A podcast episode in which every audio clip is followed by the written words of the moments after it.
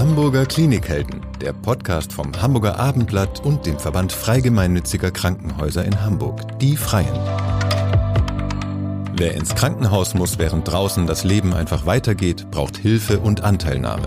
Dafür, dass den Patienten geholfen wird, sorgen Ärzte und Pfleger.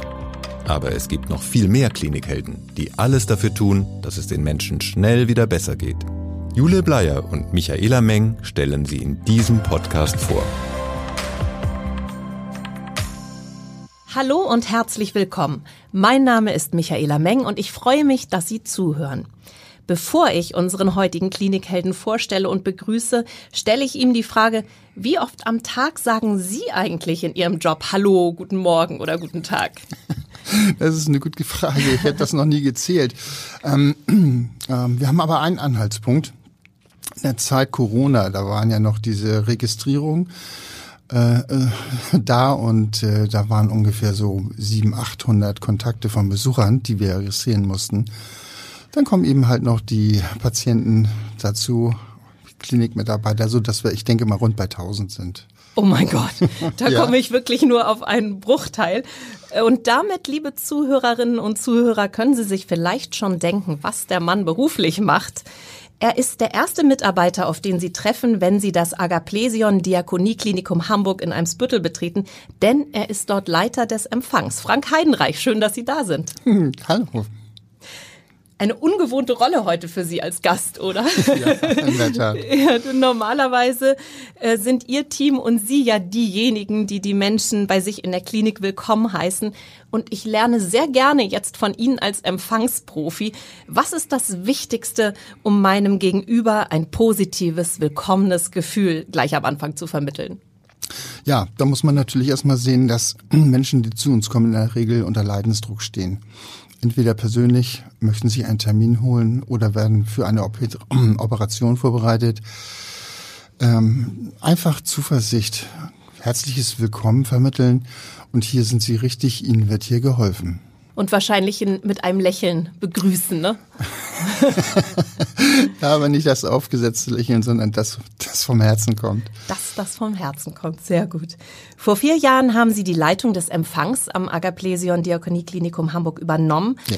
arbeiten aber schon seit mehr als 15 Jahren für die Klinik, beziehungsweise anfangs dann für eine der drei, die es früher gab, denn die Wurzeln Ihres Hauses liegen ja in den traditionsreichen evangelischen Krankenhäusern Alten Eichen, Bethanien, Spanien und Elim, die 2011 äh, in einem Klinikneubau an der Hohen Weide vereint wurden. Mhm. Wie sah Ihr Berufsweg aus und was ist für Sie das Besondere an Ihrem Arbeitgeber, dass Sie ihm schon so lange die Treue halten? Das ist eine ganz einfache Frage. Als ich zum DKH kam, hatte ich so das Gefühl, hier bin ich richtig. Mhm. Punkt. Das war sofort klar, das dass war, da. Ja, ich habe mich gleich wohlgefühlt. Ähm, natürlich auch unter dem äh, Aspekt, dass da drei Häuser zusammengeführt werden. Elim, Alten Eichen und Bethanien sind ja Begriffe in Hamburg. Ja. Und äh, diese drei tollen Häuser sind zusammengeführt worden. Und ich habe mich so klein bisschen auch als Architekten mitempfunden, an diesem Prozess mit teilhaben zu können. Wie haben Sie denn gestartet? Also gleich am Empfang? Ja. Ja. In Alten Eichen konkret bin dann in der äh, Bauphase des neuen Hauses zum Zusammenführen der Teams auch öfter mal im Elim gewesen, so dass die Mitarbeiter schon alle miteinander Kontakt hatten und habe mir Gedanken gemacht, wie im neuen Haus die Organisation aussehen kann, diverse Dateien, die da zu erstellen sind und so weiter. Wie sieht denn so ein Arbeitstag bei Ihnen aus? Was gehört alles zu Ihren Aufgaben? Ja, da haben wir einmal das Tagesgeschäft. Das ist natürlich das Begrüßen und kompetente Weiterleiten der Besucher und Patienten zur Terminvergabe, zu den Ambulanzen, gegebenenfalls zur Notaufnahme oder auf eine Station, wenn sie aufgenommen werden. Dann haben wir das Telefongeschäft, wo wir natürlich Auskünfte geben, meistens auch eine Terminvergabe. Es kann aber auch mal sein, dass andere Krankenhäuser anrufen und sich mit Ärzten verbinden lassen wollen wo es dann um Übernahme oder Übergabe von Patienten geht. So wie natürlich die Anrufe, die zur Notaufnahme weitergeleitet werden. Was ist denn spannender, die Tages- oder die Nachtschicht? Weil Sie müssen ja rund um die Uhr da sein, um die Menschen zu begrüßen oder zu verabschieden. Äh, ja, jede Schicht hat so ihre Vor- und Nachteile in der Frühschicht. Äh, wenn um Viertel nach vier der Wecker klingelt, ist das schon ab und an eine Herausforderung. Ähm, und ja, und der Tag geht dann schnell um. Die Nachtschicht, speziell bei mir, ist äh, geprägt von vielen Verwaltungstätigkeiten. Mhm. Also ich habe immer einen vollen Arbeitszettel. Das heißt, in der Nacht können Sie sich so gut konzentrieren, dass Sie dann da Sachen wegarbeiten, die Sie so tagsüber, wenn vielleicht mehr Menschen zu Ihnen kommen, gar nicht so schaffen. Mm, Sie dann da ja. so Papierkram auch erledigen? In der Regel schon. Es gibt natürlich mal äh, zwischen drei und vier eine kleine Kaffeepause. Ja, das, das kann ich mir vorstellen. Die gibt es bei mir auch schon häufiger wahrscheinlich. ähm, aber man, ich, ich habe so die, ähm, für mich die, die Sachen so sortiert, dass ich das gut hinbekomme, dass ich weiß, aha, in der Zeit äh, möchte ich die Aufgaben erledigen und in der Zeit lieber das. Was reizt Sie denn besonders an Ihrem Job? Also was motiviert Sie immer wieder aufs Neue? Wenn Motivation nötig ist, motiviere ich mich selbst. Sehr gut. Und äh, das ist einfach der Umgang mit den Menschen. Einfach so dieses, ähm, wohl wissend, dass eben halt Patienten, die eine Operation vor sich haben, vor mir stehen und denen eben halt mit Zuversicht zu begegnen und zu sagen, ja, du bist hier richtig, alles wird gut. Wir haben es ja schon gesagt, Sie sind in der Regel der erste Mensch, mit dem die Patienten und Besucher in der Klinik in Kontakt kommen. Vielen Patienten geht es nicht gut, haben Sie auch schon gesagt. Viele Besucher sorgen sich um ihre Familienangehörigen oder Freunde. Und da liegen sicher auch mal die Nerven blank, kann ich mir vorstellen. Mhm. Was ist denn das Schwierigste für Sie im Umgang mit den Menschen, die zu Ihnen kommen? Das Schwierigste ist ähm, eine zunehmende Aggressivität aus dem Nichts heraus. Also äh, tatsächlich Angriffe gegen das Krankenhaus, verbal und oder gegen einzelne Mitarbeiter. Das ist schon schwierig. Ansonsten ist oft ein ähm, vom Herzen kommendes Lachen und das Vermitteln des Gefühls, ja, hier wird sich gekümmert, ganz speziell um Sie, dass meistens schon die Barrieren fallen und eine vernünftige Kommunikation stattfinden kann. Eine zunehmende Aggressivität, haben Sie gesagt. Das heißt, äh, das haben Sie früher nicht so erlebt, dass die Menschen Ihnen so begegnen? Äh, vor Corona auf keinen Fall. Ja. In der Corona-Zeit war das sehr schlimm, so dass wir auch ähm, eine Liste erstellt haben, in der die äh, Angriffe tatsächlich notiert worden sind. Und am Ende des Monats war es schon erschreckend, dass quasi durchgehend den ganzen Tag, ob früh, spät oder Nachtschicht, ähm, verbale Attacken stattgefunden haben. Und was machen Sie dann, um das, diese Situation irgendwie wieder einzufangen? Das ist natürlich situationsabhängig. Manche lassen sich einfach beruhigen und andere muss man dann lassen, in dem, wo sie sind. Kompetent und sachlich eine Auskunft geben, da und da. Die Besuchszeiten sind dann beendet und bitte halten Sie sich an die Regeln. Mhm. Wenn ich das so höre, ähm, dann frage ich mich, wie sehr müssen Sie denn in Ihrem Job auch Psychologe sein? Ja, da gehört ein Maß dazu, dass man schon nach ein, zwei, spätestens drei Sekunden den Gegenüber einschätzen kann. Ja.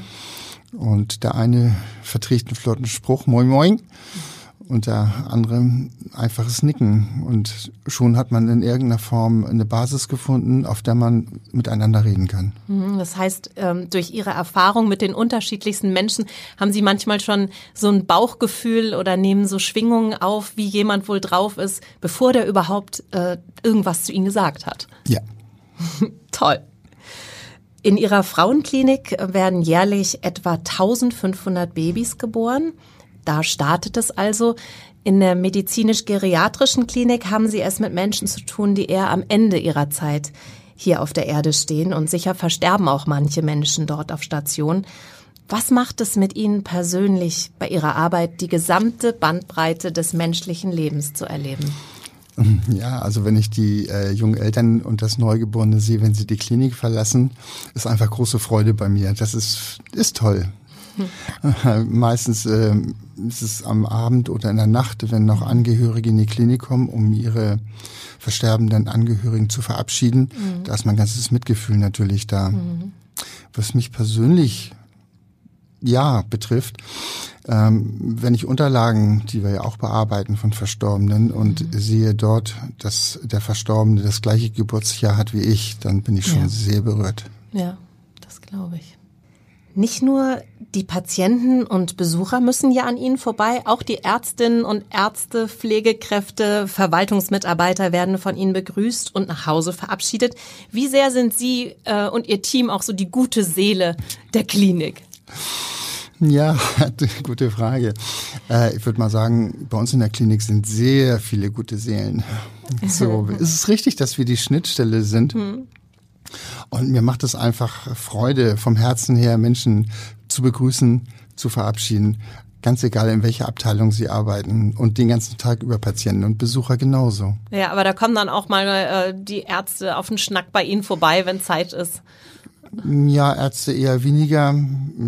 Es findet aber auch schon ein Austausch statt, gerade mit dem Pflegepersonal, gerade wenn es um äh, Besucher geht, die sich nicht so gerne an die Regeln halten wollen, dass man sich da austauscht, ja. dass man schon gleich eine professionelle, weiß, kommt, genau, sozusagen. eine professionelle Ebene findet, auch in diesen Fällen dort umzugehen. Mhm.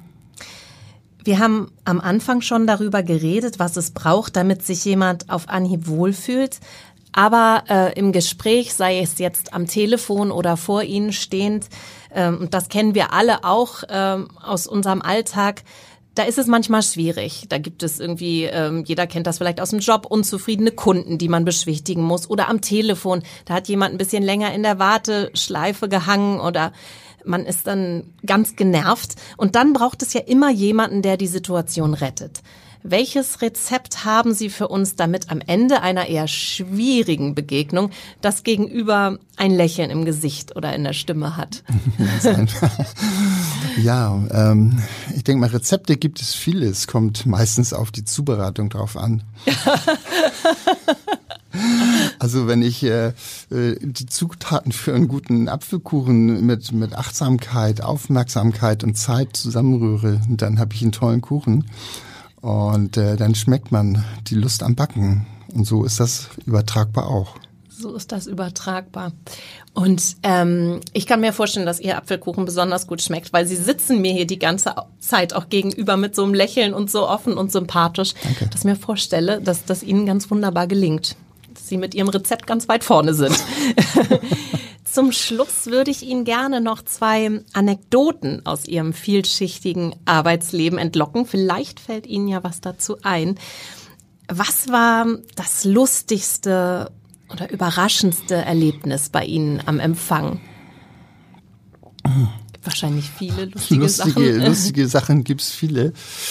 Ähm, konkret fällt mir jetzt keine ein. Ich finde eine Sache, die mich sehr berührt hat, ich hatte eine Nachtschicht und es rief ein äh, Mann an, der beschrieben hat, wie es seiner Frau geht. Ich bin zwar keine medizinische Fachkraft, aber über die Zeit eignet man sich ja doch, oder habe ich mir einige Sachen angeeignet. Und schon vom Telefon her war auch Verdacht auf ein akutes Abdom. Hab mhm. den Mann dann, das kann natürlich lebensbedrohlich sein, hab den Mann dann gebeten, umgehend sich ein Taxi zu nehmen, in ganz in Ruhe zur Notaufnahme zu kommen und äh, das bitte auch zügig. Hab die Notaufnahme gleich informiert. Dann war der Fall für mich abgeschlossen. Drei Tage später rief der Mann bei mir an, hat sich persönlich mit mir verbinden lassen und hat sich herzlich bedankt, dass diese Art und Weise ihn dazu motiviert hat, gleich in die Klinik zu kommen. Seine Frau wurde sofort behandelt und ist gleich auf die Intensivstation gekommen und es ist gut ausgegangen. Na, das ist natürlich toll und dann sicher auch sehr erfüllend und schön für Sie, ja. weil da waren Sie dann ja ein bisschen auch Lebensretter. Äh, auf jeden Fall haben mhm. Sie haben Sie ähm, haben Sie da äh, jemanden auf den richtigen Weg gebracht, was was zu tun ist. Ne? Ja. Und das ist dann ja auch was ganz Besonderes äh, was ihr Job so mit sich bringt. Ne? Ja, das ist eben halt die, die Verantwortung, die man auch zu tragen hat. Das ist richtig, ja. Und so bei den lustigen Sachen, ich stelle mir so vor, wenn Sie da nachts sitzen und dann kommen diese äh, ähm, diese Väter, die dann warten, bis es endlich so weit ist und sie ihr Baby in den Armen halten, müssen sie da nicht manchmal auch Händchen halten und, äh, und die beruhigen und haben Eher sie dann Süßigkeiten in der Schublade, um irgendwie. Eher nicht. Äh, eine lustige Geschichte war, äh, es kommt nachts um äh, halb drei oder drei was, ich weiß es nicht, äh, eine hochschwangere Frau und ich melde die auf der Station an ähm, die letztendlich nur mit Geburten zu tun haben. Und die Antwort, die ich am äh, Telefon bekam, war, ja, und was will sie? Ja, das ist natürlich nicht schlecht, nicht? Ja, da habe ich schon geschmunzelt. Das glaube ich. Und da sind die dann aber wahrscheinlich dann doch auch drauf gekommen, letztendlich, was die Frau wohl wollen könnte. Ja. Das Baby ist wahrscheinlich dann nicht bei Ihnen am Empfang zur Welt gekommen. Nein. Welchen prominenten Hamburger würden Sie denn gern einmal empfangen und warum? Gibt es jemanden, und sagen, wenn der mal bei uns vorbeikommen würde? Das wäre toll. Da mache ich keine Unterschiede. Ich habe schon diverse Prominente Ja. bei uns begrüßen können. Angefangen von prominenten Hamburger, Hamburger Köchen über Hamburger ehemalige Fußballspieler oder auch aus der Literatur. Diverse Persönlichkeiten, ja. Frank Heidenreich, ich glaube, jeder, der Ihnen hier zugehört hat, wird an Sie denken, wenn Sie oder er das nächste Mal in einem Krankenhaus an einem Empfang vorbeigeht. Und ganz viel Respekt haben vor den Menschen, die dort sitzen, denn sie leisten dort ganz viel und sind echte Klinikhelden. Ich danke Ihnen sehr für das spannende Gespräch. Ich danke Ihnen. Und Ihnen, liebe Zuhörerinnen und Zuhörer, ebenfalls herzlichen Dank dafür, dass Sie diesem Podcast Ihre Aufmerksamkeit geschenkt haben. Wir freuen uns, wenn Sie es wieder tun. Weitere Podcasts vom Hamburger Abendblatt finden Sie auf abendblatt.de slash podcast.